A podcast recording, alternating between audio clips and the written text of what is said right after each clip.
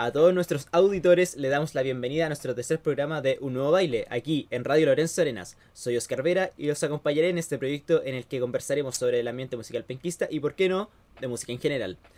Hoy tenemos como invitado a Ricardo Manque, quien se define a sí mismo como un escritor, cineasta, vegano y defensor de los derechos humanos en sus redes sociales y mucho más. ¿Qué tal, Ricardo? Hola, Oscar, ¿cómo estás? Gracias por la invitación. Es siempre bueno conversar de música, arte y cultura. Es lo mejor. Eh, yo también, Ricardo. Eh, y primero me gustaría, bueno, yo te definí de manera muy corta, pero me gustaría que tú también te definieras, Ricardo. Eh, porque ¿quién mejor para definirse que uno mismo? Entonces, quería saber algo de ti, aparte de, este, de esta descripción, dónde fue, dónde naciste, cómo fue un poquito tu infancia. Bueno, eh, yo soy una persona que vive feliz, por la vida. Eh, de, pequeño que tengo un espíritu de, inquietud, de curiosidad, de ganas de hacer cosas, de descubrir. Y, siempre eso me ha traído de todo. Pero tengo ese afán de, de, los misterios de la vida. Y por eso es que cuando uno lo forma cuando chico, como en un cajón que lo meten todo igual para que salgan eh, de una manera estructuradamente estándar. Eh, yo siempre seguí ese molde, pero con música interior. ¿Te fijas? Eh, porque en la vida uno tiene que saber adaptarse. Entonces, por mucho que tú, tu corazón lata, no se tiene que salir del marco si se me entiende eso. Mm. Entonces, por ese lado, esa energía acumulada de la infancia y, del cariño del mundo se tiene que canalizar, se tiene que sublimar, convertirse en materia de, otra, de otra forma, con otra expresión. Y así nació la literatura. Primero la lectura, obviamente. Y primero la música. Que en ese orden, fíjate, yo pienso que mm, los seres humanos evolucionamos en ese orden. Primero la música, después la lectura y luego el cine y la otra arte escénica. ¿Por qué lo digo? Porque cuando tú, tú antes de nacer, el único contacto que tú tienes con el medio externo, al útero de tu madre, al líquido amniótico, es lo que está llegando a tu oído. ¿Te fijas? Porque tú escuchas los sonidos de la música de la cocina de tu mamá, de la aspiradora, y eso uno lo va registrando. Y se le va desarrollando el, oído. Entonces el oído empieza a envolverlo todo. Y cuando nace, todo es sonido. ¿Te fijas? Después aprendemos a leer, obvio, después, mucho después al, ser humano le costó la, historia escrita por lo menos hace 5.000 años que, empezó a, recibir la historia escrita de algún, de algún modo, 1.500 años. Y luego viene el cine, obviamente, hace un poco más de 100 años. Pero esa es la evolución eh, cognitivo y sensorial del ser humano. Porque ¿cómo accedes tú a tu código genético personal? A través de tu alimentación espiritual a través de la lectura, a través de escuchar música, a través de ver películas, en general. Eso es lo que uno hace por elección. Claro, tiene que ir a trabajar, tiene que tomar la micro, muchas otras cosas más. Pero lo que uno escoge no se escapa más allá de, este, esas tres áreas. Por eso que la música es importante en este momento para combatir la depresión que produce este confinamiento. Entonces, eh, yo desde todo ese universo como magmático mm, eh, salen las buenas cosas concretas. Entonces yo terminé mi enseñanza media, entré a estudiar la universidad y me puse a descubrir la universidad y ahí empezó realmente todo para mí. Porque me dediqué a la poesía, estaba metido en, en la lucha contra la dictadura tenía un programa de rock en la Radio Universidad de Concepción, año 82 comencé, y me puse a hacer producciones de rock con algunas bandas que después se harían famosas. Pero todo eso era full, una, vida intensísima, de todos los días, todo el día, de la mañana a la noche sin parar. Y eso era, eso era vivir, por eso yo te digo que voy feliz por la vida, porque mm, me voy donde está la acción, al borde. Ahí voy. Me gusta estar ahí, me gusta ver cómo, cómo viene la cosa, cómo se va a formar. Eso me gusta, en eso me gusta participar. Principalmente porque yo creo que en el pasado está la fuente de, todo. Entonces tú, si logras entender eso y sabes que todas las fuentes que te llegan a ti son en realidad el pasado, sabes que pueden ocurrirse estas cosas. Entonces por eso que me gusta estar ahí. Porque yo sé que eso va para allá y me quedo ahí. Y así me ha pasado en la música. Pues fui productor de bandas conocidas. Después, como te decía, en el cine. He hecho festivales de cine. Tengo un festival de cine en la literatura, he publicado unos libros, eh, ahora voy de constituyente, porque este es el momento histórico más importante que vamos a vivir como generación, todo incluido, en este último año que nos queda antes del punto de no retorno, el cambio de nuestra historia. Entonces, yo me defino eh, generalmente o finalmente, porque no sé quién soy, eh, me defino como una persona que tiene activamente eh, participa de la sociedad eh, en pro de un mundo mejor, para que no haya más hambre eh, y para que no haya más guerra ni desigualdad, haya justicia, libertad. Eso es lo que yo aspiro a los valores, más que a, a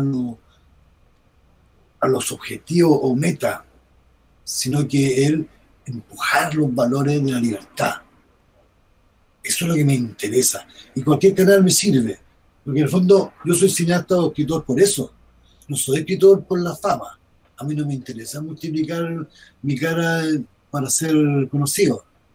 Eh, a mí me interesa lo que, yo lo que puedo tener cierto conocimiento, lo aplique para impulsar estos valores, el valor de la libertad, el valor del amor, de la solidaridad. Y para eso soy poeta y soy cineasta y soy productor, no para generar recursos, que eh, eh, es contradictorio y, no creas que no tiene buenos resultados, igual es complicado, pero es que no, tengo la llave de otra puerta, ¿me cachai? Soy, o sea, voy para allá como a una fuerza de gravedad que aunque le digan, oye, te van a atropellar, pasan los camiones, no, ¿cachai? Y aquí estoy, conversando contigo. Y, respecto a eso, porque yo siento que te, describiste muy bien en todo sentido, aparte del tema musical, tu, tu, ideología como de ir donde está la acción. Se me quedó esa, esa palabra dentro de todo lo que dijiste. Y ya como en la música me gustaría saber como eh, qué te ha influenciado eh, y también puede haberte influenciado en el, en el cine cierta música tal vez, eh, desde pequeño o ahora, ¿qué escuchas? Mira, eh, ahora estoy a todo funk y soul, no sé por qué. Como le decía a mi hijo recién, me, despierto con Melvin Gay y me acuesto con James Brown. Estoy en el funk total, soul, 70, bueno, en la época de mi infancia, igual.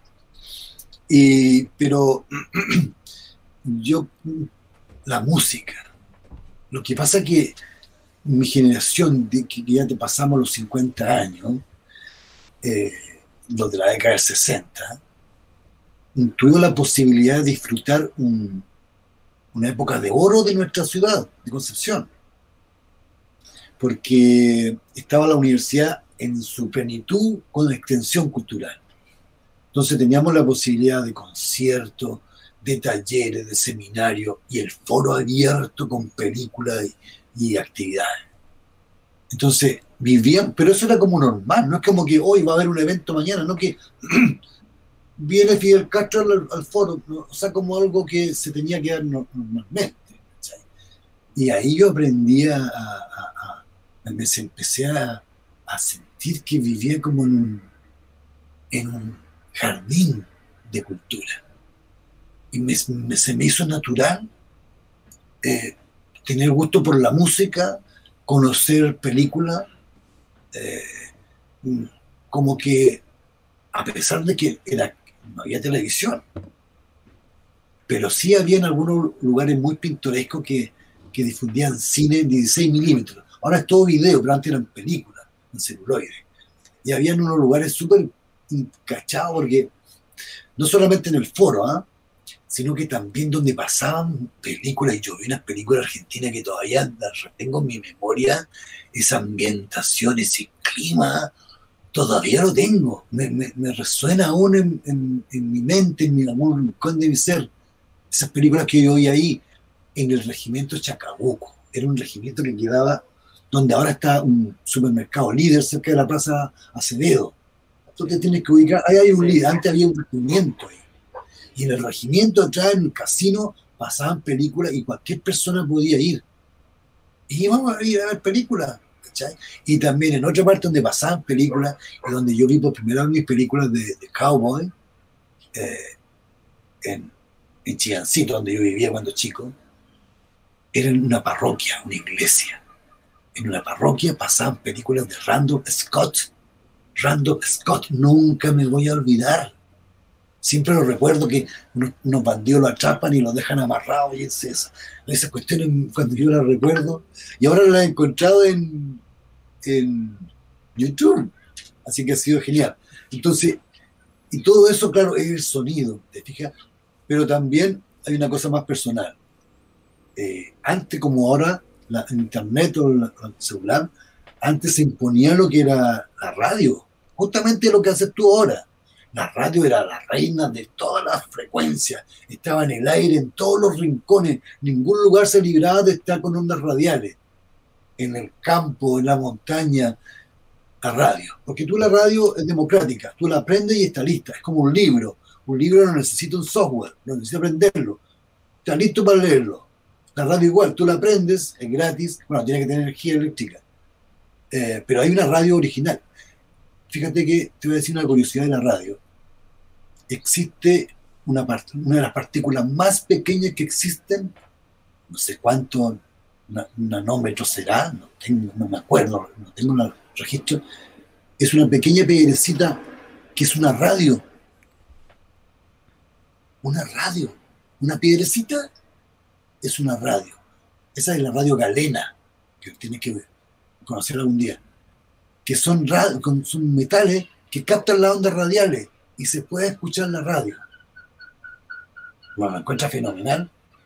Entonces, a partir de, del acceso a la radio, de la universidad con su extensión, eh, las familias se impactaban con eso.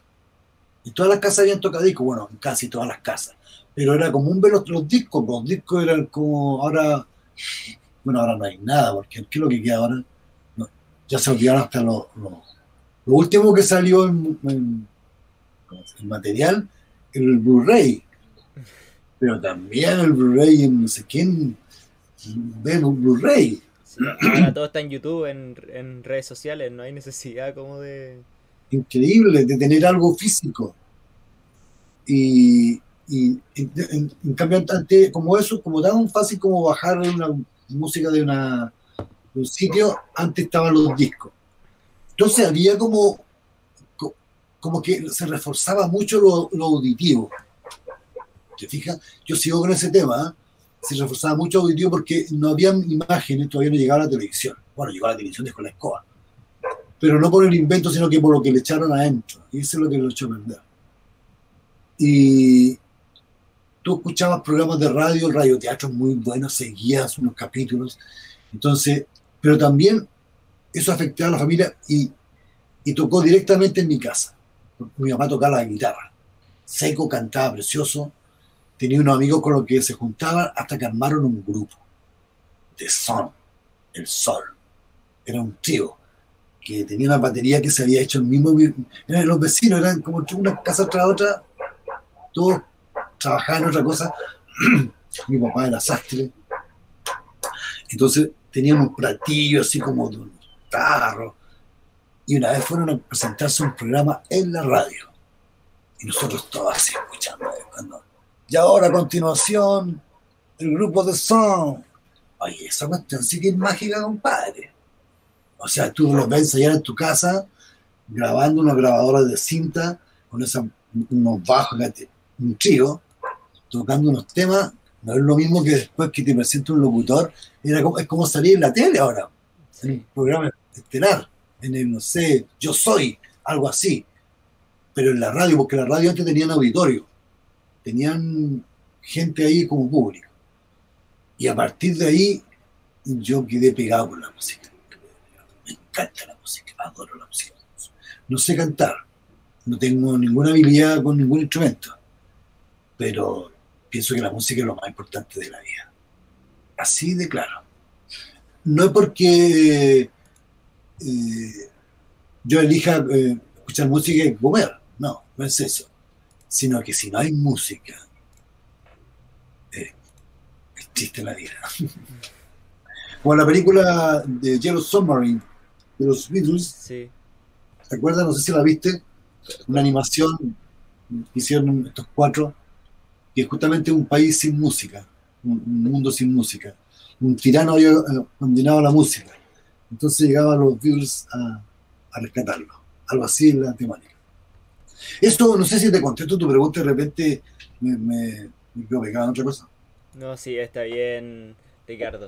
Y mira, eh, ahora como nos contaste que hace un rato que fuiste como manager de algunas bandas, me gustaría cómo iniciaste en este recorrido, por decirlo de alguna de cierta manera, como profesional en la música, cómo te relacionaste con las bandas que estuviste más relacionado.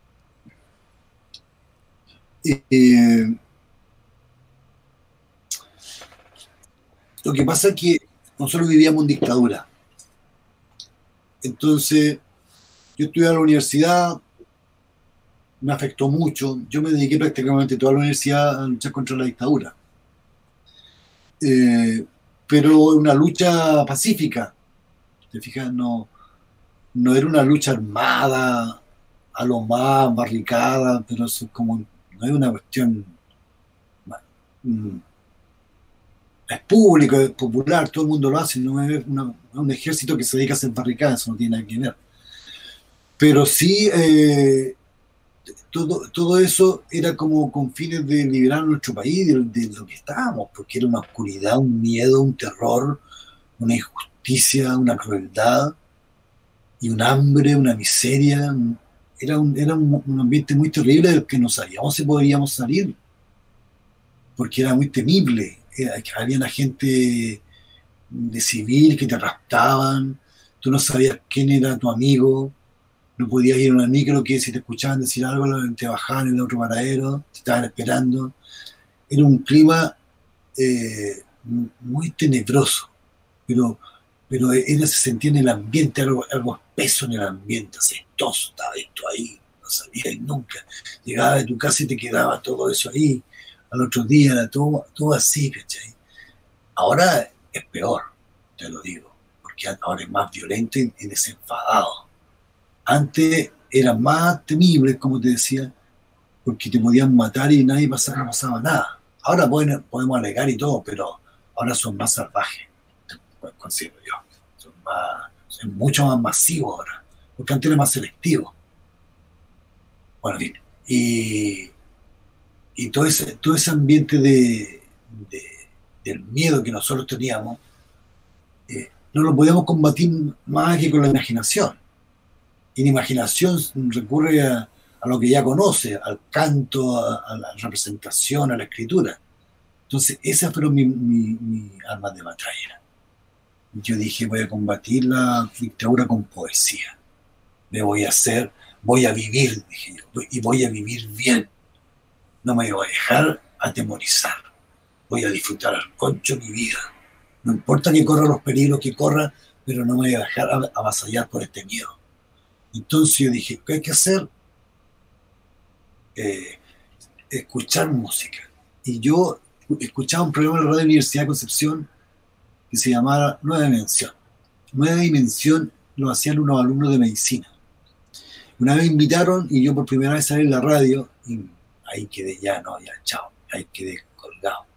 Y después estos muchachos, en esa época, Marco Vergara, Darío Riva, eh, Francisco Vergara, Felipe Raurich, los que conocí, o los más conocidos, eh, lo, lo, echaron de la radio por un problema político. Yo lo cuento en un documental que, que tengo en, la red, que se llama ese. Ahí cuento un ¿No fue porque pusieron a los prisioneros, si no me equivoco? Eso fue un programa, ¿no? El programa de ellos lo echaron porque ellos molestaron al rector de la universidad. Hicieron una broma y no, y no les gustó. y, así era la cuestión. Si antes no podía ni sentarte en el foro. Eh, pero ellos estuvieron antes que, yo. Ellos. Eh, eh, se fueron en el 80 y yo ingresé a la radio en el 82. Pero que en la misma onda que ellos. Quería hacer mm, el mismo horario, yo también había entrado a la misma carrera y me quedé ahí con una música muy especial, viejo. Si eso fue lo que pasa, mira, ¿qué es lo que ocurre acá? ¿Por qué la música es tan importante? Porque la música, en ese apagón cultural que vivíamos, nos iluminó a nosotros. Porque nos conectó con, con todo el planeta. Nosotros estábamos aislados en Chile, una dictadura cruel, oscura, y, y no nos comunicábamos con el mundo. No habían industrias culturales habían matado casi todos nuestros artistas. Toda la juventud más inteligente de la época fue exterminada, encarcelada, expulsada del país, hecha desaparecer. Entonces no había qué hacer, no, no había ni libros, no había ni industria del disco, eh, la televisión estaba en manos de la dictadura. Entonces estábamos perdidos. y de repente, y el mundo seguía girando con sus problemas, y nosotros afortunadamente seguimos el ritmo del mundo a través de la música, a través de estos programas de música moderna, estos programas que en su modernidad mostraban en qué instante el mundo se encontraba, porque eran los discos de ahora. Aquí las películas se estrenaban como dos años después que se presentaban en otros países y muy censuradas. En cambio, la música entraba como completa con tema, con con sus canciones, con sus artistas de otras partes.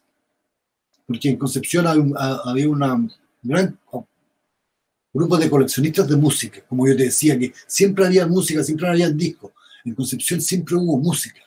Entonces siempre había discos que se compartían. Y había una comunidad no establecida, sino que de gente que se prestaba, que se compartía la música. Entonces, nosotros, como estábamos ahí, nosotros cachamos lo que pasó en el mundo cuando llegó el punk porque cuando llegó el punk, cambió la música y la sociedad. No se ha dimensionado por la historia oficial porque no les conviene, pero es así. Algunos me han dicho, oye, el punk no hizo nada. El punk eh, hizo que toda la música que escucháramos ahora tuviera sentido.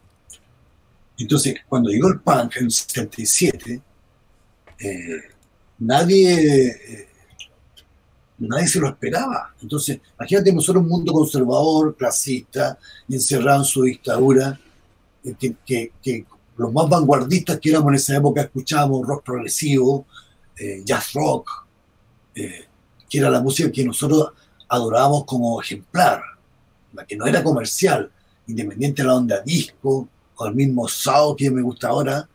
en ese momento lo que a nosotros nos gustaba era la música de rock sinfónico, las grandes super bandas. Y, y de repente llega el punk, unos compadres destartalados haciendo una música que no, lo único que tenía de bueno que era rock and roll, pero era una música que ni siquiera era nueva, era una nueva interpretación, mal hecha, unos cabros que tenían 15 años, apenas se entendía lo que decían, pero eso cambió toda la música. Y ahí estaba Teclach. ¿Mm? Ahí estaba Teclach que siempre, lo, siempre lo escucho en, todos los documentales de Robin Conce, The Clutch es como increíblemente influenciador en, este, en esta época. Pero es que los Clutch eh, hicieron toda la música, porque no es, un, no es solamente el rock and roll, o como, los Ramones, que, son tan buenos igual los Ramones, pero imagínate que es un tema que tiene todo el rato lo mismo y sin embargo un temazo, viejo. Entonces, es, el punk cambió la música porque le sacó, o sea, no es que antes no hubiera música popular, sí había música popular, estaba la disco en, su esplendor, eh, pero lo que hizo el, punk fue que ese rock de los grandes artistas se fuera a las páginas, oye viejo, así como en un momento Chuck Berry dijo, córrete Beethoven, ahora viene el rock and Billy, en ese momento los punk le dijeron, córranse Genesis, King Crimson, eh, Emerson Lyon Palmer, no, que, queremos otra cosa, queremos destrozo, queremos más energía, queremos hacerlo nosotros con nuestras manos, queremos rock and roll, queremos estar arriba en un escenario aunque no sepamos tocar. Y, esa, y ese impulso que tenía que ver eh, con, con, cesantía, con, con, marginalidad y con nuevos ritmos que llegaban de, de Jamaica, claro que hicieron el cambio, viejo. Hicieron el cambio. Y después vino la, New Wave. Y la New después vino el pop, probablemente tal que se conoce ahora. Bueno, siempre la música pop siempre ha sido pop. Pero lo que nosotros escuchamos actualmente provino de ese cambio del punk. No es que sea punk o post-punk, que es otro tema, sino que vino el punk. Nosotros aquí comprendimos ese momento. En Concepción, lo supimos nos conectamos con el mundo. Fíjate que estábamos hablando del punk cuando aquí torturaban y mataban gente, cuando había cesantía, cuando cerraban las empresas. Nosotros sabíamos que el mundo seguía girando igual gracias a la música. sabíamos que habían jóvenes desempleados igual que nosotros, que había represión, igual que en otros países. Entonces, eso nos acompañó a nuestra evolución. Por eso es que es importante. Y luego, como ya habían llegado el punk y llegaron los 80, piensa tú que en el año 80 eh, nosotros escuchamos en la radio que había un ranking, porque cambió la música, porque cambiaron los programas. Antes los programas tenían media hora de un tema, hablaban del tema, ahora no, eran tema tras tema, como que cambió toda la dinámica. Y había mucha música New Wave, mucho punk, muchísimo, y, y todo era nuevo y cambió para siempre y para atrás, ya no volvimos.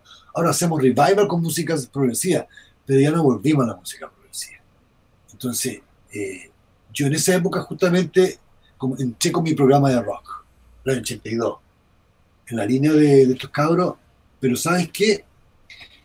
Lo que ocurrió fue que yo tuve la suerte de recibir muchísimo material discográfico de un amigo, Gonzalo Donoso, un famoso fotógrafo, el único que, que ha fotografiado a David Bowie, y él, Gonzalo Donoso, que es de Concepción, por supuesto, él un viaje que había hecho de, de estudio después de cuarto medio, se había ido a Inglaterra con su curso y él había recorrido las disquerías de Inglaterra en esa época, ponte tú a ver, 81.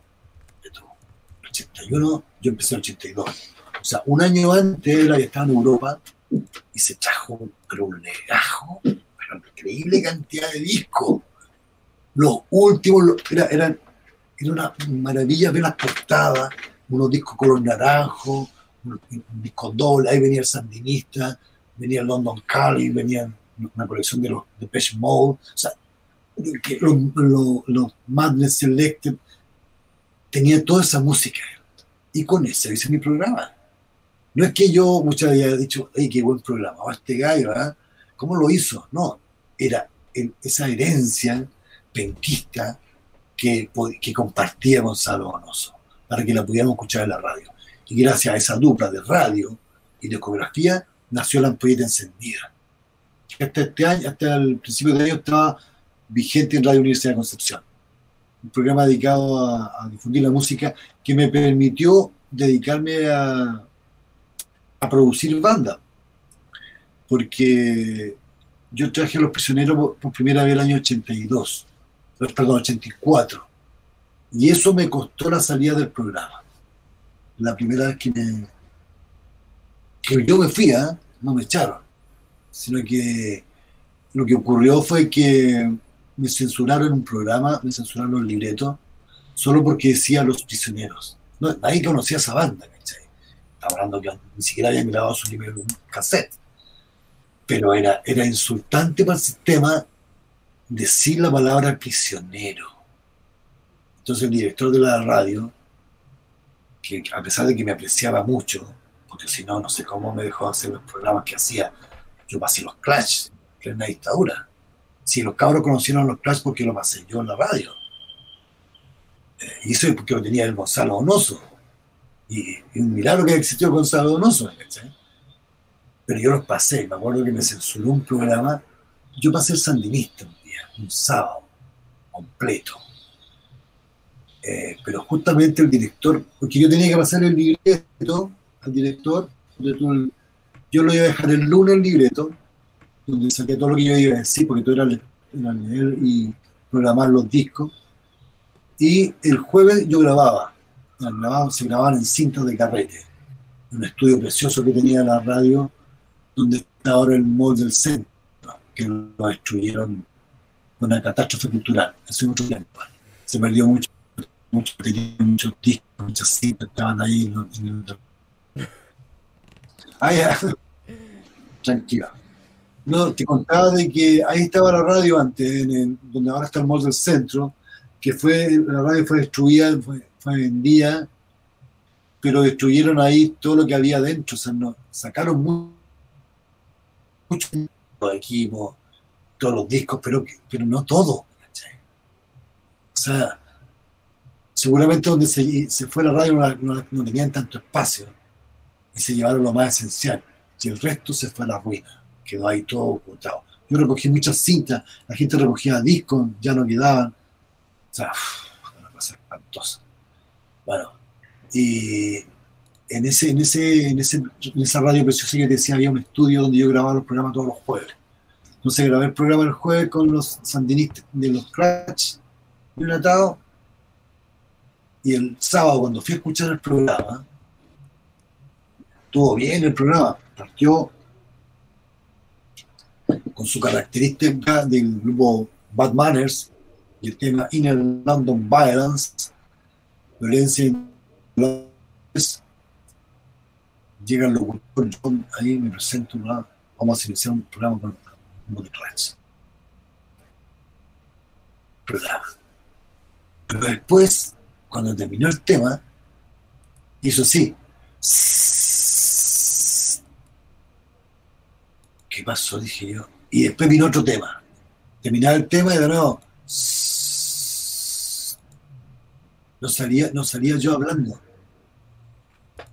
Mira, lo que pasó, lo que me contó después el control, porque uno graba, la, deja como grabado el, podcast en un, en un, carrete de cinta.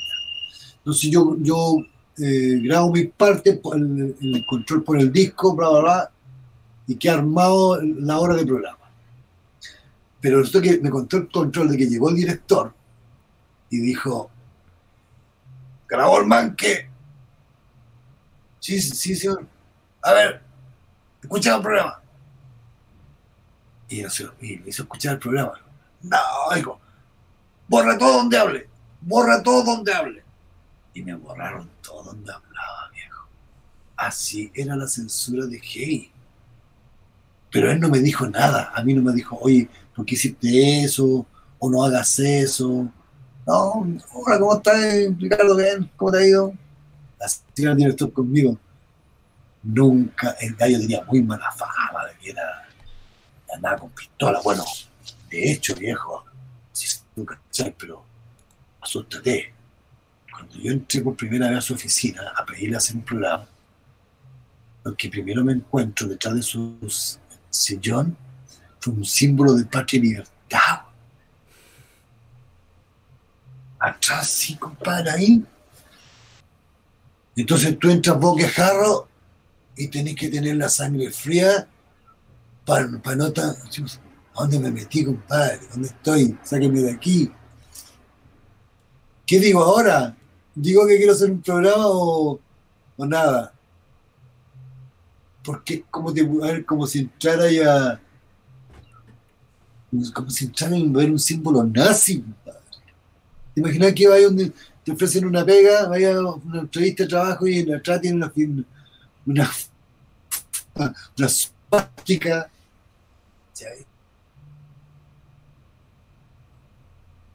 Me puse, me puse, me puse una cuestión. Pero igual me lo engrupí al, ca al caballero, igual me lo engrupí.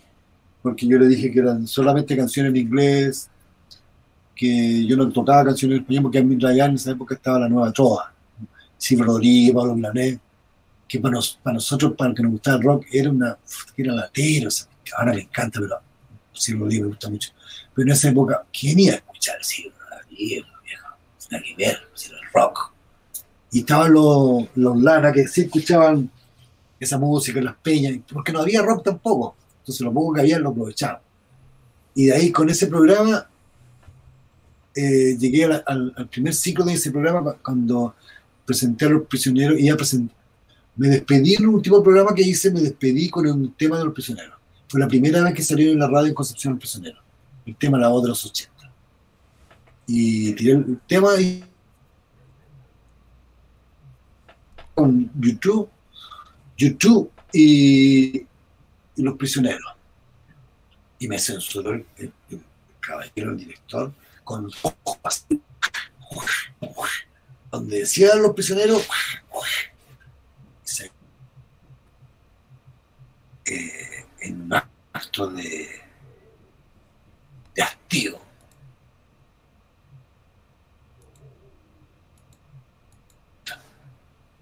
Si me van a censurar un grupo solo porque se llama así, la secretaria me decía, pero no los nombre, páselo igual, pero no los nombre. Yo la guié así, ¿cómo?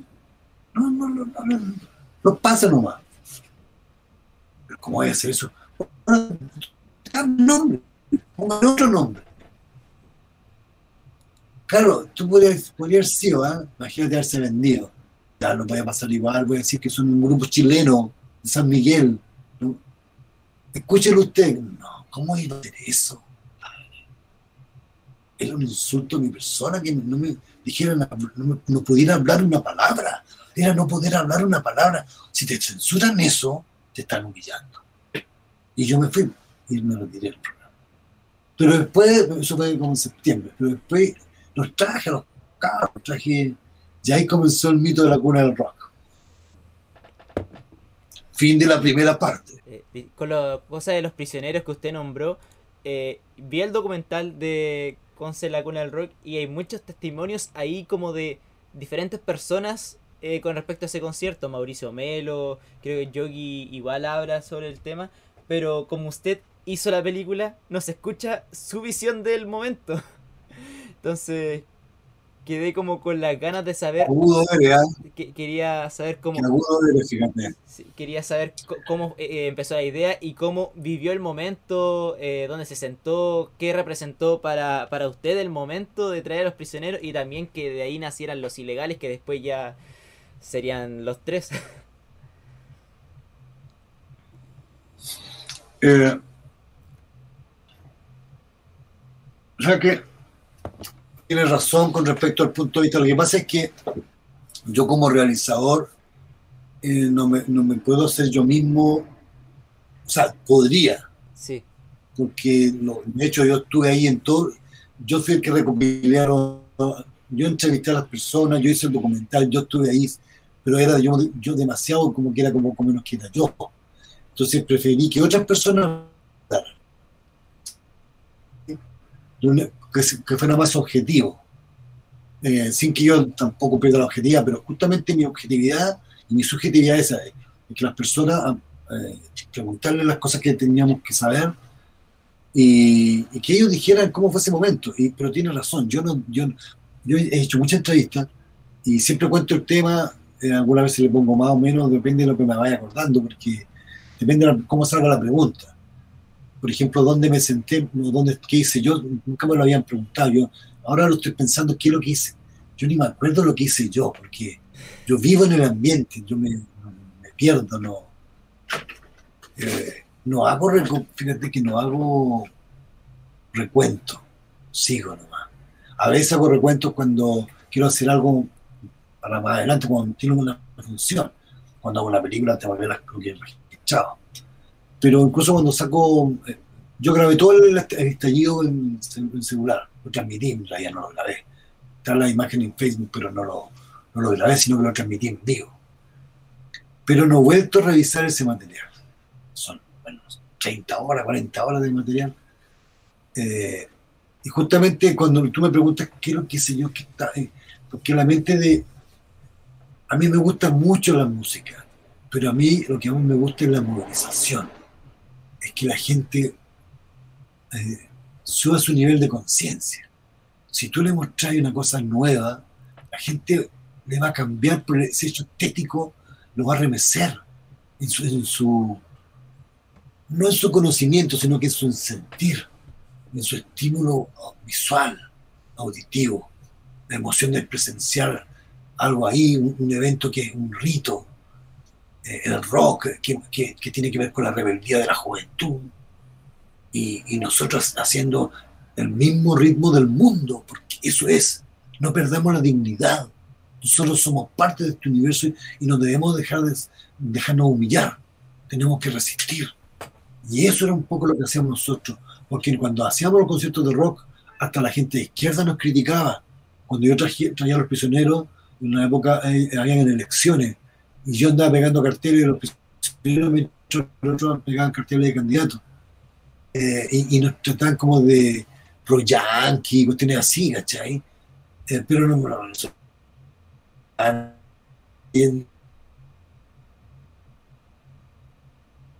ellos no sabían que dice que nosotros somos proyectos, explicarle quiénes son los Clutch. No, no, tiene que escucharlo.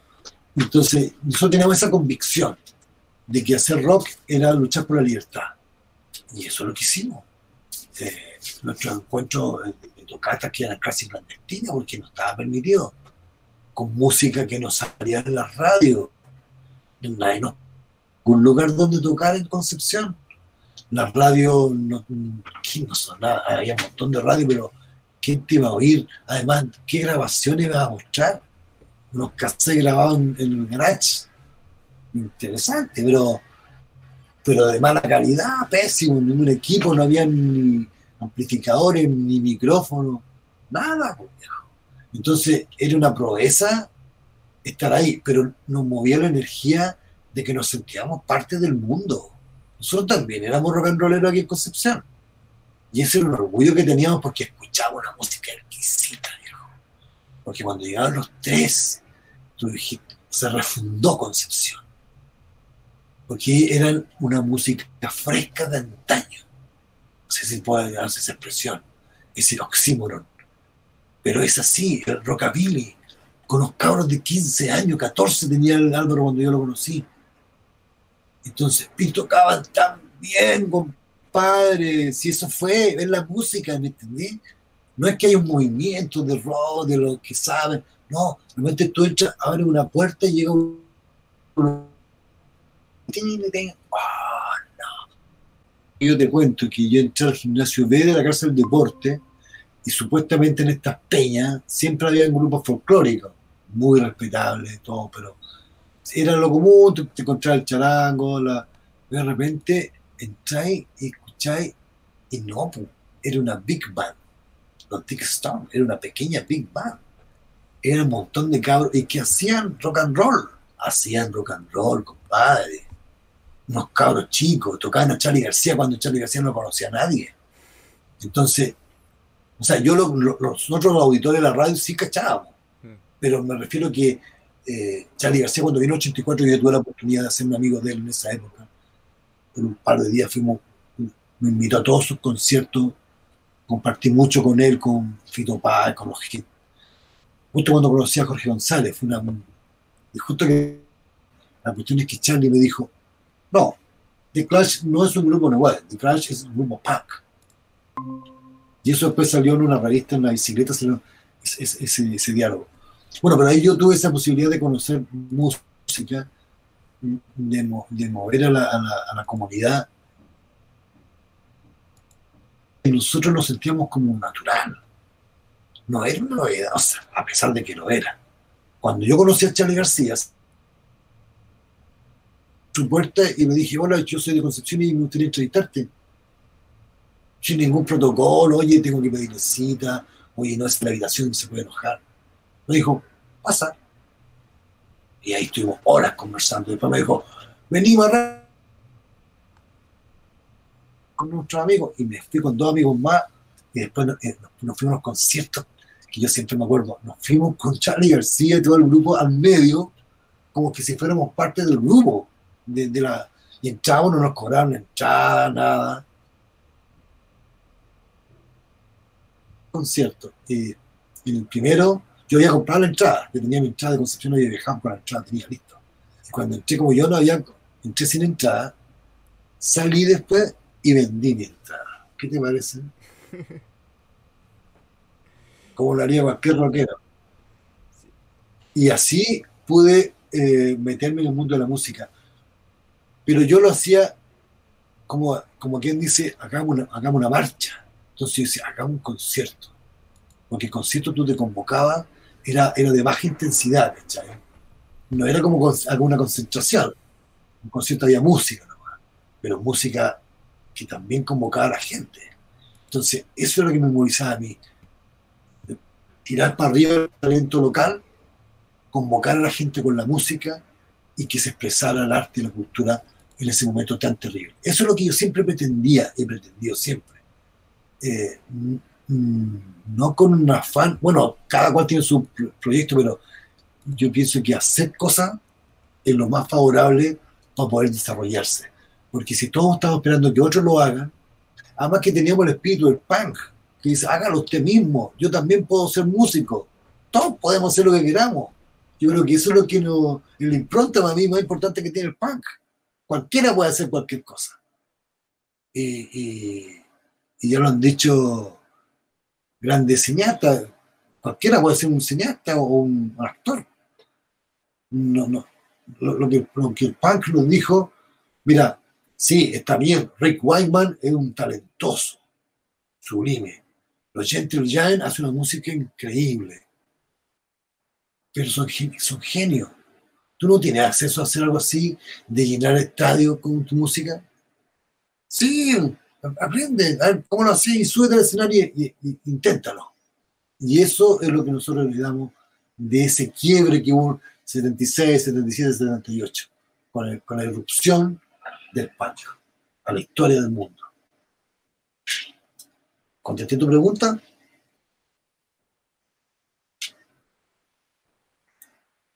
Te quedaste mudo. Eh, sí, me había muteado, no me había dado cuenta.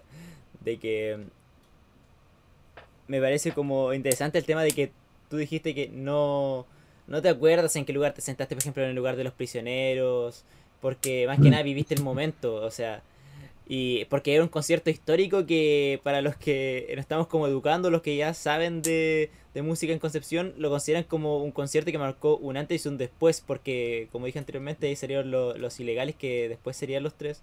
Y eh, respecto a eso quería preguntarte en cuanto como tu opinión, si realmente fue el punto de quiebre para, para lo que vino después ya con la por decirlo de alguna manera, con el popurrí de música que vino después ya en Concepción de manera popular, porque de manera, por ejemplo, yo sabía que antes en Concepción había mucho jazz, que la música sinfónica era muy importante, pero el momento de, del rock, de, ¿fue un momento como de inflexión en, en ese sentido en la ciudad? Mira, eh, claro que sí, porque ahora todo para, la gente no conoce su historia y cuando no conoce cree que ya eso no existe. Pero lo, interesante de esa época es que está el, hecho, hay un hecho, hay un afiche, ah, circula por ahí una grabación, está el recuerdo en los músicos, el recuerdo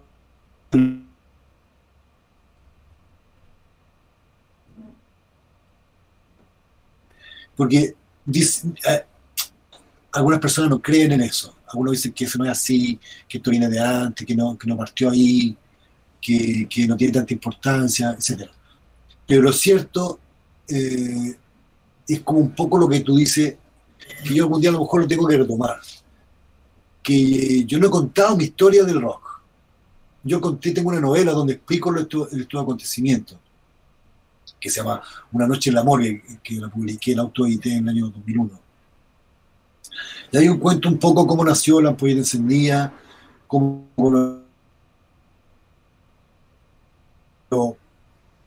eh, una pequeña novela, pero la historia, yo, yo tengo un proyecto libro, tengo un proyecto libro, lo presenté en un proyecto, no me lo aceptaron, pero ahí está, sobre la importancia de la música y la base por la que Concepción y, todas estas bandas trascendieron. Y es simple, porque yo te contaba recién que nosotros crecimos en un ambiente cultural. ¿Me entendés? No, o sea, a la gente aquí no le extraña eso. El público muy exigente.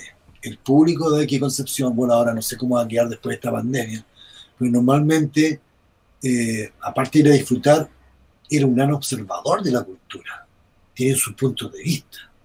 No te aceptas de buena a primera solo porque tienen un nombre, ni tampoco eh, se asusta si hay una expresión muy nueva que no,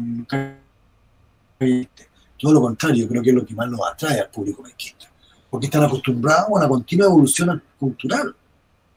Pero no es porque Concepción sea cultural por esencia, sino que aquí han ocurrido eventos muy importantes que han marcado el, camino de esta ciudad, de los que uno nos podemos abstraer. Y eso es el sello que nos dejado los habitantes que hemos estado aquí. Entonces, eso, eso como eh, sentirlo como algo natural es lo que nos hace que tengamos tolerancia a lo nuevo y tengamos aceptación y tengamos crítica por las cosas que se presentan. Y cuando eh, ocurre este evento, el año 84, bien, eh, no es cualquier cosa, claro, como te digo, eh, había música antes, habían grupos locales, como Eoibus, Pez de Vidrio, Luna Llena, estaban Los Tumultos, Arena Movediza, y siempre se hacían conciertos de rock en Santiago con todas estas bandas, Panzer, eh, y, pero eran de la vieja camada. Porque aquí hay tres, puntos de, en la historia muy importantes en su quiebre. Primero está el, momento en que vino la dictadura que cortó todo. Entonces, no solamente se dejó de producir, se oscureció, se ensombreció. No supimos de eso. De los, no sé cuántos habían grupos, los 70, como 30 o 50 grupos de música con disco grabado en Chile, solamente música chilena, 30, 50 o más, que no se conocen, porque no se, no se siguió difundiendo. Entonces, tú ahora lo puedes recopilar gracias a, la, los archivos que hay en Internet. Pero eso nunca se difundió. este es, este el primer momento que se cortó ahí. Está el otro, como los Jaivas, Congreso, que, se metieron en, el músico porque no eran contestatarios en su época. Los Jaivas estuvieron en el extranjero, también exiliados. Y estaban los grupos de rock de antes. Rock antes del 63. Eh, música hard rock, eh, algo de metal. Eh, y ese tipo de música que se hacía en los 80. después apareció un grupo que se llamaba la Banda Metro, que tenían, hacían música del grupo de Police. Y eran novedosos porque antes nadie conocía de Police. Los de Police vinieron a Chile en el año 82, pero nadie los cachaba. y era la banda más importante del mundo en ese momento, como que si los Beatles hubieran pasado en una gira. Así de clave.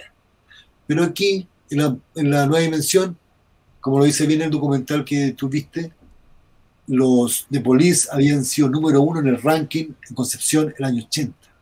Fíjate de qué te estoy hablando. Cuando en Chile no conocían a The Police, dos años antes, en Concepción, ellos eran el número uno en un ranking. Así de patúo un ranking donde estaban los B52, los Talking Head, XTC, The Cure, The Pessimo.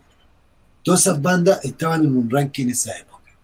Y ellos, los ganadores, eran de Police, y de Police recién vino Chile, Viña del Mar en 82. Así estamos de adelantados nosotros. Entonces, ¿qué pasó?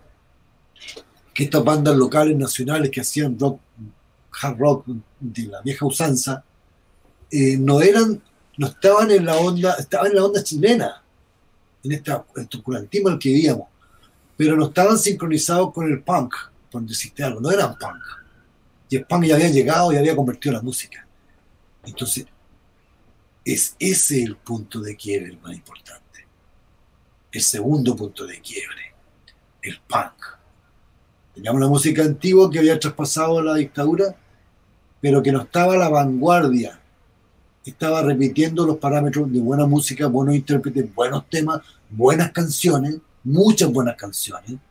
Hay un grupo increíblemente buenos de esa época, viejo. Yo lo he pasado en mi programa La Poeta Encendida en la, la radio universidad. Y después viene entonces el punk. y la New Wave y el post-punk. ¿Y qué pasa entonces en el mundo? ¿Qué pasa en Chile? En Chile empezamos a escuchar New Wave, empezamos a escuchar punk. Y empezaron a nacer los primeros músicos con esta nueva música. Y ya no eran como tumulto, no eran nada que ver. Eran música nueva, pero nueva de la nueva camada musical a partir del punk y la new wave. Pero también esto produjo un revival en la búsqueda de las raíces del rock and roll. Y ahí donde intervienen los tres. Porque los tres, así como había salido un grupo de revival, que eran los Strike Cats, los, tres sondearon, gracias a su amigo Gilles Marie, un francés, y el compañero donde ellos estudiaban, el, el Álvaro Enrique, el Denon, conocieron a, lo, a las raíces del rock and roll, del blues. Ahí estuvieron a Eddie Cochran, eh, Jean Vincent, eh, Chuck Berry, los mismos Rolling Stones de su primera época. Entonces, ahí bebieron de la fuente original. Por eso que son tan capos, porque tienen una trayectoria desde el origen antropológica. Ellos tocaron blues. Ellos, ellos evolucionaron en el blues y se quedaron en el rock and roll. Entonces, esa cultura musical la llevan también los tres, justamente por eso, porque son grandes intérpretes. No te olvides que el papá del Titae y el mismo Titae han tocado la orquesta sinfónica. Mm. Eh, y para qué decir todos los méritos que tiene el Álvaro como compositor y, e intérprete. Entonces, teníamos todo eso. Pero ¿qué es lo que faltaba? Estaba el programa de rock, había un programa de rock, mi programa, en Poetas del Día, con toda la música nueva. Los cabros escuchaban el Melo, pues el Melo partió ahí con la música, un montón de, Sebastián Gran, eran, ellos, grababan mis programas. De hecho, tienen programas míos grabados que yo no tengo, no tengo ninguno. Y luego de eso era como lo natural hacer. Yo hice un primer evento de música, un fracaso económico horrible, eh, pero traje a Congreso, era el 83, a la Tortuga. Traje a Congreso, Eduardo Gatti, Viento del Sur, Carlos Justiniano, Freddy Olmo, el tío de jazz de Manuel Romero y los hermanos Villar. Eh, fue un fracaso porque si bien fue mucha gente, hubo una falsificación masiva de entrada. Y, la gente se coló por no sé dónde, se volvieron locos tratando de entrar, la gente la sacaban de los techos. Pero igual se hizo, fue un evento muy importante, eh, porque era el 83 todavía empezaban las movilizaciones y yo ya había llegado gente a la tortuga, con ese mismo afán siempre de movilización. Pero eh, en, la otra vez vino eh, Vasconcelos, que era vocalista de los congresos en esa época, y antes los congresos tenían un gran sol, como un, un círculo donde hay un sol eh, antiguo, un grabado, precioso, era su símbolo. Y yo de Vasconcelos contaba de que ese se perdió en ese recital, se les perdió en ese recital.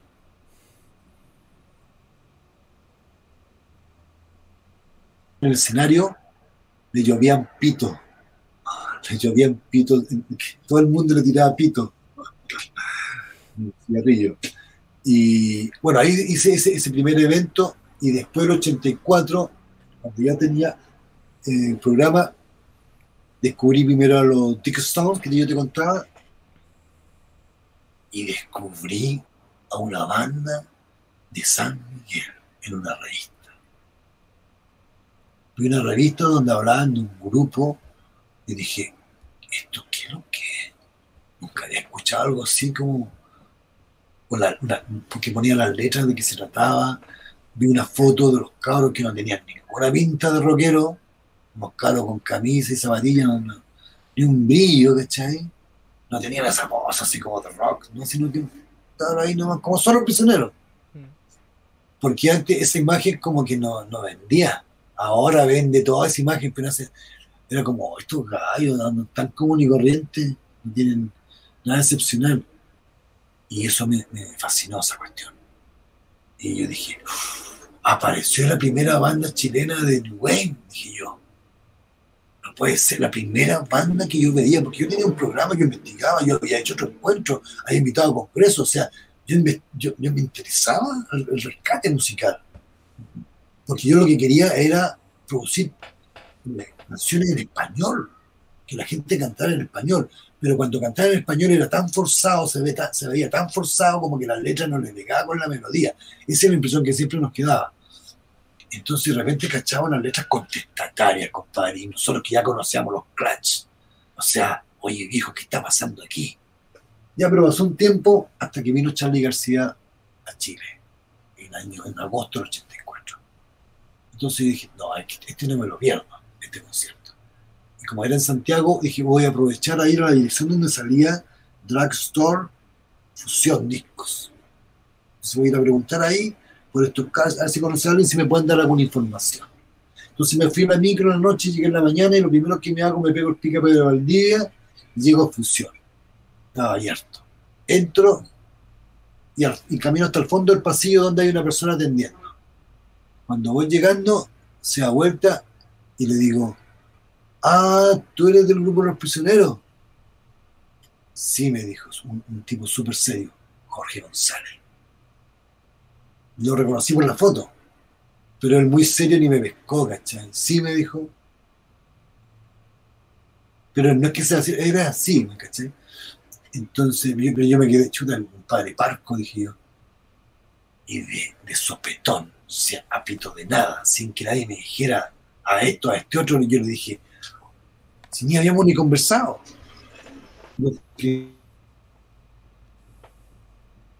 Oye, oye, ¿ustedes irían a tocar a Concepción? ¿Y sabes lo que me dijo? No sé, me dijo. Tendría que hablar con mi manager. Yo dije, este pendejo que atiende un local tiene manager. Eso fue lo primero que pensé. Perdóname, Jorge, que pensaba así. Pero, o sea, lo encontré tan arrogante. Claro, y efectivamente tenían un manager. Y era el tremendo manager, Carlos Fonseca. Un tipo súper amable, gentil, simpático. Nos hicimos amigos de inmediato. Me invitó a conocer su local. Era fascinante ese local, lleno de discos por todos lados, con revistas de música. Un paraíso para el melómano.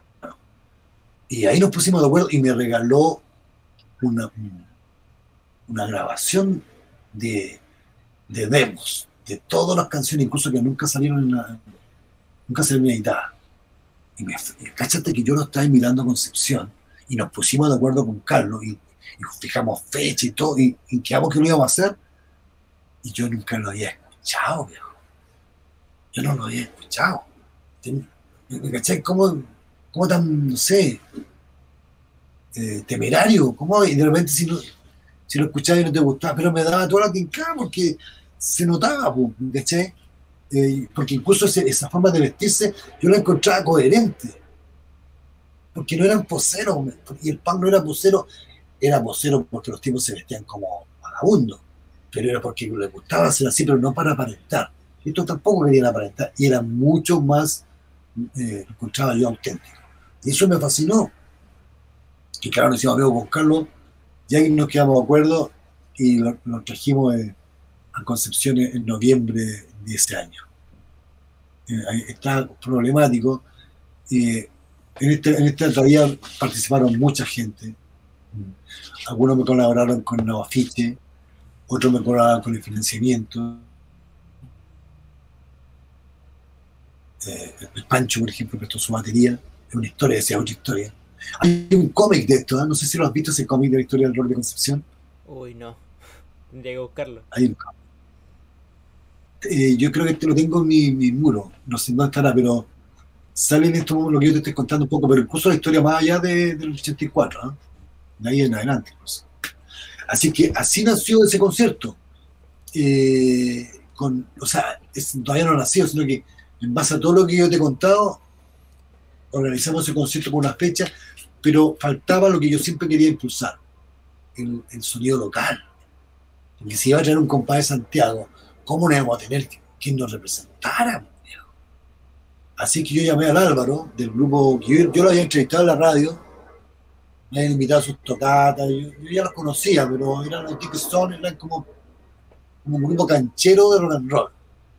Lo hacían súper bien, que entretenido.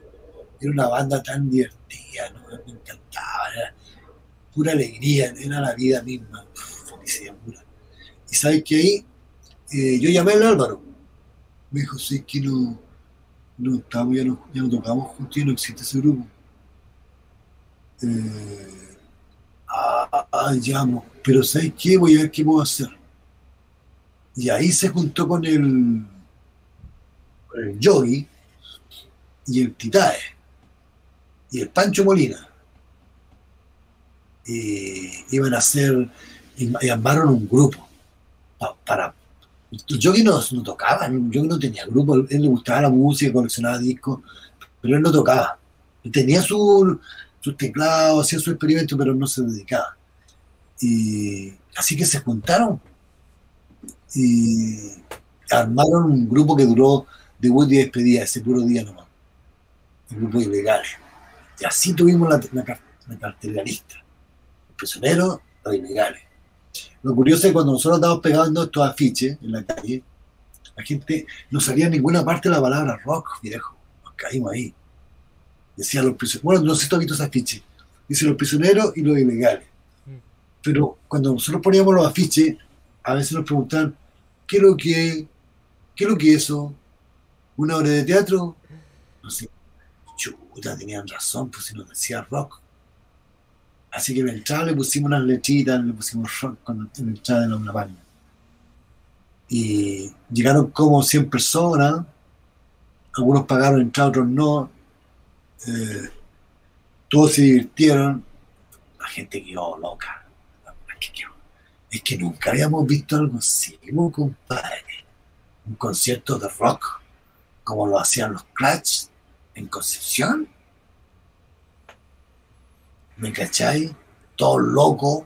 Nosotros, nosotros nos conocíamos todos los temas, ya porque ya antes de llegar a los prisioneros se, comenzó a circular. Gonzalo Donoso justamente grabó y replicó ese, ese cassette y todos tenían el cassette. Y luego nosotros íbamos a las fiestas y lo primero que hacíamos poníamos el cassette y nadie lo sacaba, se quedaba hasta el final, nos volvíamos a dar vueltas, bailábamos los puros prisioneros toda la noche en la fiesta bueno, teníamos más música, pero era una maravilla. Entonces cuando yo llegaron, los fanáticos ya, estábamos ahí. Y fue potente, porque era algo inicial. Claro, tú puedes decir, eh, hay muchos grupos de antes, hacían jazz, pero el quiebre lo produjo el punk, y eso se replicó en nuestra ciudad. Porque nosotros ya estábamos acorde eh, con la música mundial gracias a estos programas que hacíamos. Entonces no, no, como te digo, si teníamos ranking en los 80, estaba todo armado para que saliera algo, de, un momento a otro iba a salir. Estaba el terreno propicio para que saltara la cuestión. Y lo hizo. Llegaron los prisioneros, los prisioneros le dedicaron una canción a Concepción. ¿Por qué habla de todos sus amigos? si nadie se les pidió que hiciera una canción de Concepción, porque Jorge adora Concepción. El año pasado yo le hice un concierto a Jorge rock Jorge González Sinfónico. Vino Jorge con su hermano, su pareja, unos amigos, y vinieron al concierto, estuvieron ahí, Jorge cantó un par de letras, una, parte de su canción, y luego Jorge vino de vacaciones. Eh, yo estuve todo el rato con él cuando estuve de vacaciones en marzo, antes de que empezara la pandemia, y vino Concepción, estuvo con nosotros, salimos a varios lugares, conversamos, nos juntamos con otros músicos donde estaba alojado, porque esta cosa me decía, oye, yo pude, bueno, hizo una entrevista que apareció en el diario igual, eh, que se podría a pasear su vacaciones en cualquier lugar, pero él quiso venir a Concepción, justo en la época del REC, vino justo en el último REC que tuvimos, ahí estuvo Jorge, vino dos veces, compadre, vino cuando estuvo concierto sinfónico y después quiso venir de nuevo es porque no es casual, además que Jorge González no es cualquier persona, el, gran compositor chileno de nuestro tiempo, con una producción increíble de música y una cantidad impresionante de, temas buenos, compadre.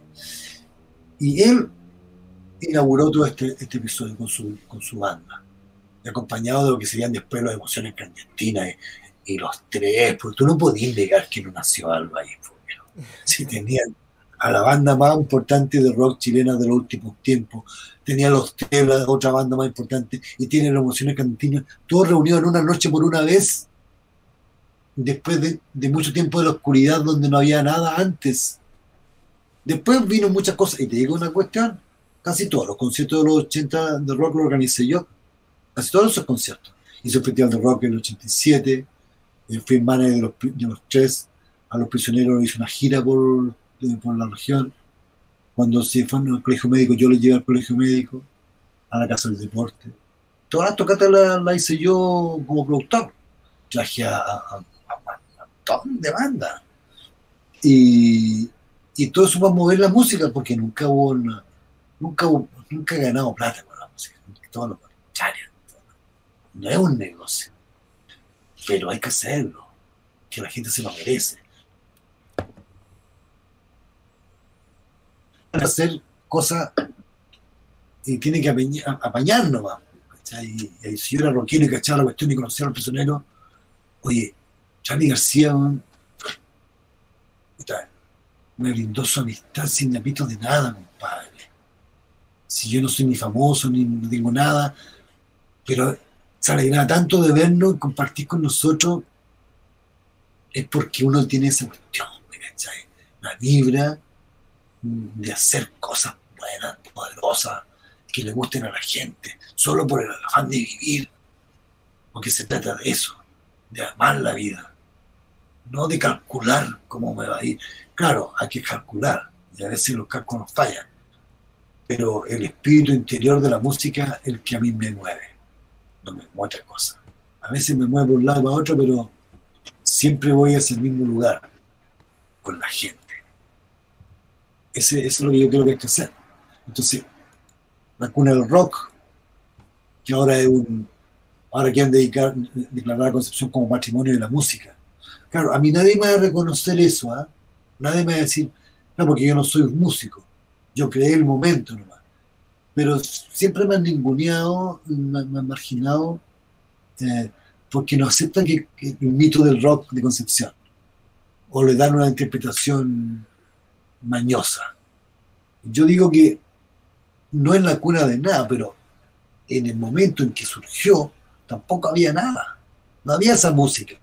Habían otras bandas, como bien lo dicen, jazz, eh, rock, metal, pero no había eh, música de la época. New Wave, post-punk, punk, no, no, estaba. Y estas bandas, no vienen a, si bien no son bandas propiamente tal de punk, o de, son música, músicos, pero que, que, que, vienen de ahí. Ellos no, no tributan a Led Zeppelin, ¿cachai? sino que a, a The Clash. Y The Clash es la diferencia en la música de Clash y los Sex Pistols y los Ramones lo cambiaron todo. Aunque no, no, no fue un cambio eh, estructural, pero sí fue un cambio de paradigma, que es casi más importante. Te quería decir que justamente hay como una teoría que no creo que sea yo solo, sino que gran parte de que como eh, en la, ante la represión eh, en esos tiempos la manera de, revolución que tuvieron muchas personas fue la música. Y como que, a pesar de que ese fue un periodo horrible, ese mismo periodo te hizo querer eh, expresarte con música y por eso salieron bandas como de las que hoy hablamos. Puede ser, tal vez porque por su mensaje, yo digo también, porque por ejemplo, eso me lleva a la, a la otra pregunta, que es, que es eh, ¿por qué crees que la música de hoy en día toca no, to, no toca temas tan políticos como las de esos tiempos? Por ejemplo, los prisioneros tenían mensajes muy fuertes en cuanto al sentido social. Y hoy en día, no sé si no hay, pero no es tan popular eso, pensando que también hay hay disconformidad de parte del pueblo con la política o en cuanto a demandas sociales. No sé si se entiende la pregunta. Mira, si hay músicos de protesta, hay bastante. Lo que pasa es que no son los favoritos de los rankings. Eso mismo, de que no es tan popular. Pero hay gente que se moviliza. Eso mismo. Pero en ese tiempo tampoco era popular. A los prisioneros no los tocaban en la radio. loco que no tocaban los prisioneros en la radio. Los censuraban en la televisión, eh, no, no los dejaban tocar en los gimnasios. Los prisioneros fueron súper perseguidos hasta el último momento, hasta cuando volvieron. Siempre lo, Acuérdate del episodio cuando Jorge destruye todos los vasos y los micrófonos, todavía lo seguían pasando, ¿cachai? Y Jorge se tuvo que ir, porque la prensa, los miedos de comunicación que yo le llamo, no los dejaban en paz. Eran puro escándalo, no, no hablaban de su música. Y lo que todos amamos de, los prisioneros es su música, y su música que tiene contenido, no una música aséptica. Y claro, tiene que ver con lo que dices tú, pero tiene que ver también de que se hacía canciones de protesta también en esa época, eh, pero que no era como un rock, se hacía el, canto nuevo. Todas las canciones de Víctor Jara, eh, toda la música de los Intimani, que estaba prohibida en los 80, también se hacía de manera clandestina. Pero el rock era otra expresión. Era como eh, la nueva energía con un, contenido poderoso en su interior. Eh, la música folclórica, eh, si bien tenía mucha masividad, pero no era contemporánea. Es importante ese tema, porque tú tienes que entender a las generaciones de acuerdo a lo que están viviendo no les puede imponer un modelo que pasó 10 años antes porque no le calza. En ese momento la música folclórica era prohibida, no había música folclórica. Eh, estaba la música popular, la música comercial, la música disco. Estaba la música en inglés. Entonces, ¿qué pasó cuando entraron los prisioneros? Entró la música bailable. La música bailable, compadre, en tu cuerpo, pero además con letras que te hacían cantar con el corazón. Y esa combinación perfecta no la tiene cualquier grupo. Lo tuvieron los tres, lo tuvieron todas las bandas que nosotros conocemos, los Bunkers, las Emociones Clandestinas, todas bandas que nacieron de aquí, casi con el mismo estilo. Entonces, eh, los Emociones Clandestinas ahora siguen también criticando eh, al sistema. De hecho, el tema, un, tema el último tema que han sacado, el grupo de Yogi, eh, con, el, con su hijo y el baterista de, de Niño Cohete, que están tocando, tiene un tema que se llama La Cima. Es un, adelanto de un disco que están produciendo que todavía no lo han entrenado, no, lo han presentado. Pero ese tema, que es bien contestatario, él mismo lo ha confesado, en ninguna radio lo han dejado que lo toque. No lo han dejado, no lo han puesto ni en la futura, ninguna radio. Y él ha dejado el tema, él cuenta eso que lo ha dejado el tiempo y no lo toca. Entonces no es que no haya, sino que sigue la represión. Estamos viviendo un momento duro, viejo. No es que sea igual que la dictadura, pero no es mucha la diferencia en cuanto a la música y la cultura. Estamos peor porque estamos confinados, estamos encerrados por una cuestión casi arbitraria, viejo, que no se entiende, que, pura represión estamos peor que en los 80 porque no podemos ni siquiera juntarnos con otra gente. Eh, el, Pablo Chili tuvo un concierto clandestino de 100 personas y estaban todos arrancando. No se puede juntar, no se puede hacer nada. Y, si seguimos así, vamos a tener que buscar otra forma de expresarnos. Pero eh, lo que ocurrió en, en la época de los 80, lo mismo que ahora, tiene que ver con lo que uno vivencia en el momento. Entonces, claro, en esa época en, Estados, en, Inglaterra principalmente había muchos inmigrantes, eh, mucha represión también, y, Estados Unidos igual. Eh, entonces, con todo eso, eh, había un, de la contracultura y esa respuesta la dieron los músicos, los artistas callejeros, eh, las nuevas tendencias, la juventud. Ojo con ese tema, la juventud. Siempre en la juventud. Eh, claro, después de todo nos volvemos viejos, pero en un momento es energía la, creadora. los prisioneros tenían 17 años, Álvaro tenía 14 años cuando tocó en ese concierto. El Yogi tiene que tener unos 20 y 20 y tanto. Y listo. Esa es la gente que hace los cambios. Bueno, yo tenía 23 años. 22 años. O sea, los que no cachábamos nada, porque no, nosotros no, nos torturaron, algunos, sí, bueno, muchos caímos presos por, por protestas, pero eh, éramos sobrevivientes y aún así nos dábamos el tiempo para, para ser felices. Y eso fue a través de la música, gracias a la, a la participación de la música. Es decir, así como el punk nos decía que hazlo tú mismo, tú también lo puedes lograr, nosotros también, oye, somos rockeros, podemos hacer un concierto. Y así fue, y así ha sido, y así va a ser. Si tú lo quieres, lo puedes hacer. Que nadie te diga que no. Cuando yo empecé el cine, oh, hacer una película, no, porque es muy difícil en Santiago, pero aquí no. Filo, nada. Haz lo que hasta donde llegues, pero inténtalo. No te quedes con el, hoy no se puede, oye, ¿cuánto cuesta? No, uno tiene que lograrlo, porque se puede. Claro, tienes que tener mucha convicción, tienes que amar lo que haces y conocer el riesgo para afrontarlo. Y eso es todo. Pero cuando uno es joven, y, no, hay, nada más hermoso que el peligro. Y el peligro de crear, esa sí que es una maravilla. Y eso hacíamos nosotros en los 80. Crear lo que no existía. Un, público de rock que no había. Grupos que aparecieron y desaparecieron. Algo que quedó en la semilla ahí, germinando en el aire. Que se, que se transformó lo que hoy, hoy ahora. El rec. No digo que directamente de la, de la cuna al rec. No es así la cuestión. Porque después vinieron los locales, vino mucho más tocata, en fin, vinieron los 90 del 2000, 2010, o sea, no, es tan directo, pero sí es un punto de referencia. Nunca te tiene que pasar ni quedar, no te tiene que llegar. El 84, en el aula magna, el punto de referencia del rock chileno, y particularmente del rock penquista, y eso no se puede negar.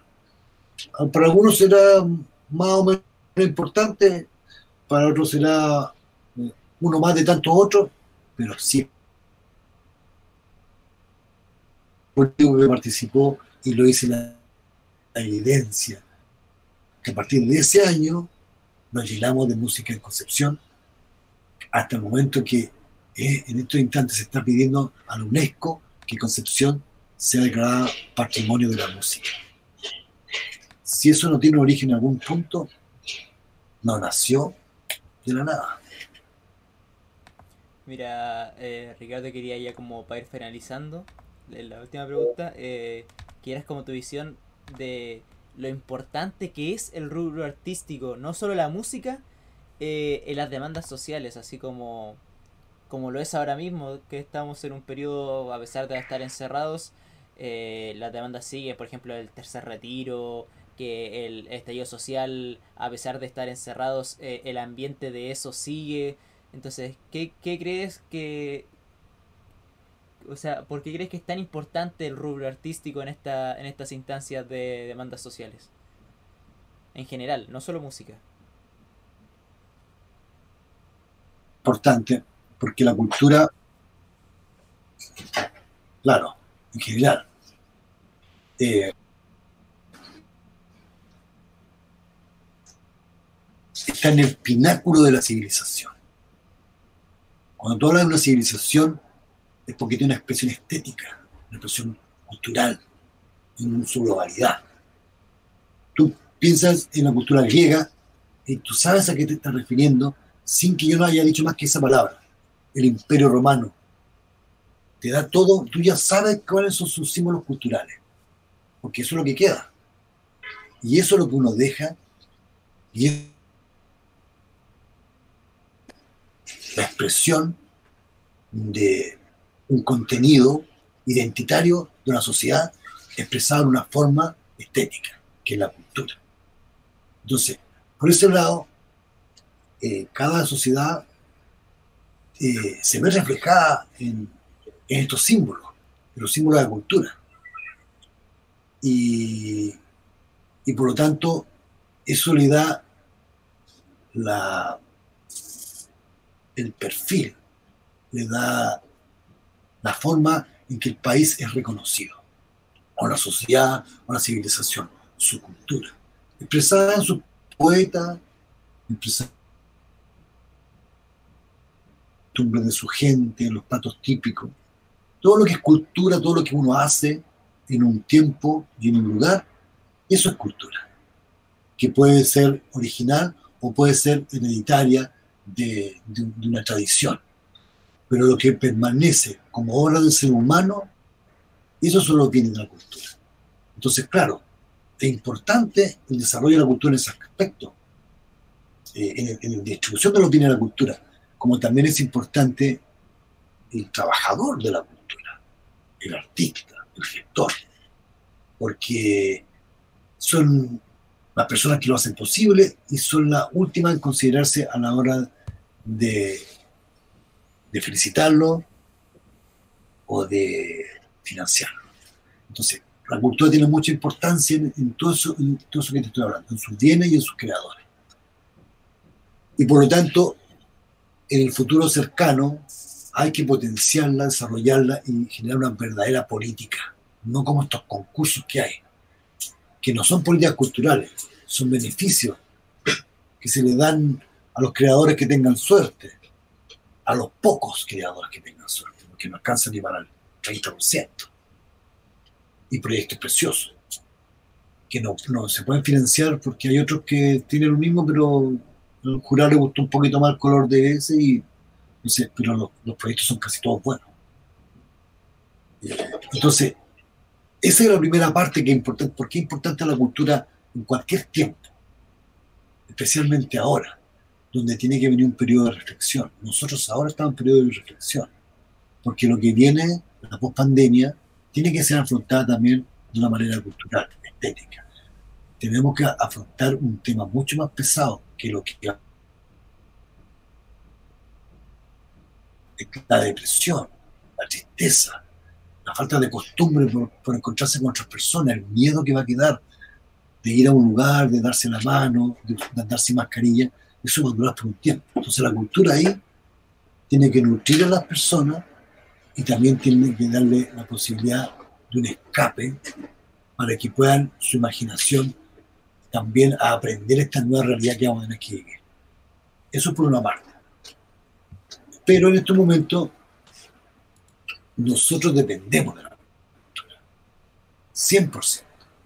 Este mismo medio por el que estamos nosotros. Es fruto de la cultura, fruto de un invento fruto de un grupo de personas, fruto de una realidad en un momento determinado, que inventaron esto, las matemáticas, la tecnología, y que nos, como desarrollo humano nos permitió que en este mismo instante, estando tú tan lejos mío, podamos comunicarnos simultáneamente en nuestra imagen, vernos y escucharnos, como si estuviéramos al lado. Esto es parte de nuestra cultura. Pero como medio, que es el Internet, alberga y nos facilita la posibilidad no solo de comunicarnos eh, a través de la onda, sino que también de acceder a los fines de la cultura, acceder a toda la cultura. A los libros que se han escrito, a la obra de teatro, a la danza, a la pintura, al cine. Lo tenemos todo aquí está a nuestro alcance, que si no existiera, no podríamos haber sobrellevado esta pandemia. Sin música, sin libro, sin películas, esta pandemia habría sido más terrible que la que hay hasta el momento. Y por eso es que, los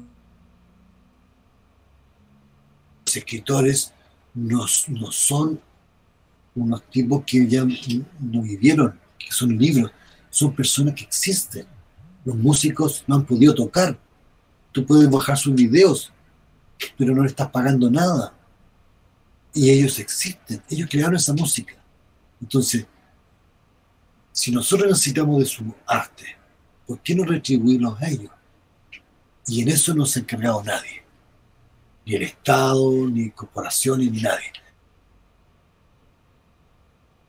Porque nosotros podemos escuchar y bajar gratuitamente, aunque sea de forma pirateada, mucho contenido cultural, libros completos, películas, por supuesto, pero los creadores locales, los artistas locales, los, artistas, y no solamente los artistas, estamos hablando de los técnicos, los camarógrafos, los sonidistas, las maquilladoras, toda la gente que está detrás, los rodils, toda la gente que está detrás de los espectáculos, también son víctimas de esta pandemia. No solamente lo que todo lo que hace posible que sea realmente el cuento cultural, todos ellos han estado debilitados y no hay ningún reconocimiento.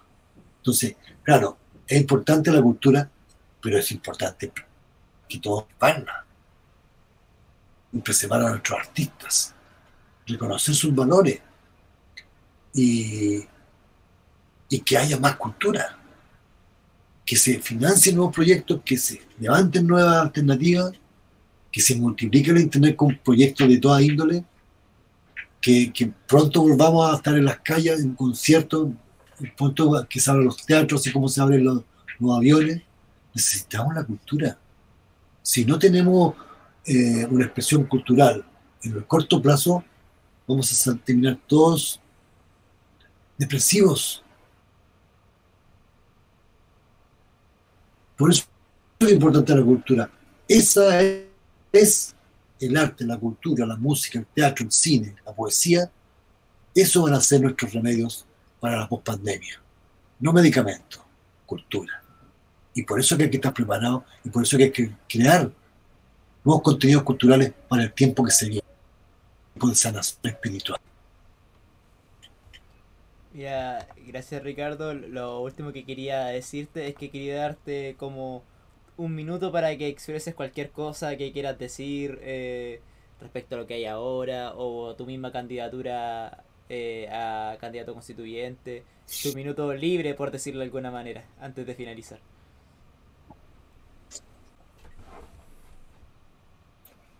Ya, mira, lo que te quiero decir es lo siguiente. Eh, como último como último saludo, te agradezco lo que, hemos conversado y tu invitación para que la gente se acerque un poco más a lo que es nuestra historia, nuestra memoria histórica, eh, a través de la música popular como es el rock y, su tiempo, ahora y antes. Y quisiera decir que en este momento que vamos a, vivir con las elecciones de cuatro autoridades públicas, eh, lo importante es que la gente se sienta representada en candidatos que realmente sean, eh, que lleven la representación del pueblo, que lleven la demanda del pueblo. cuáles son esas? Las que nacieron a partir del 18 de octubre, con el estallido, y que se han reflejado en las calles y en todas las movilizaciones. Porque estas elecciones son claves, va a cambiar nuestra historia por muchos años. Y en este momento, lo que tiene más ventajas de poder obtener más escaños de representación son los partidos del duopolio, los partidos de la vieja democracia, de la vieja política, todos ellos refichados legítimamente y que responden a una dinámica que ya no está vigente en nuestros días y que son parte del problema.